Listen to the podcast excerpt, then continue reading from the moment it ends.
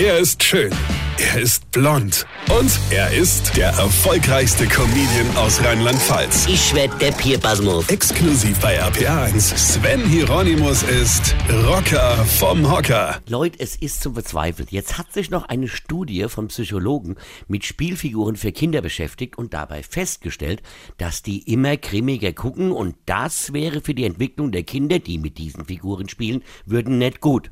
Also vor allem würden Figuren wie Piraten immer grimmig gucken. Hallo? Ei, natürlich. Piraten müssen grimmig gucken. Habe die früher schon. Also ich meine, als es sie noch gab, also so in echt und Pirate habe zerrissene Klamotte an Augebinde und statt Arme metallische Enderhage. Natürlich guckt man da grimmig. Ah ja, natürlich. Wenn du mit so einem Enderhaken nicht mal richtig in der Nase bohren kannst, ja, bringt dich das nicht gut drauf, oder?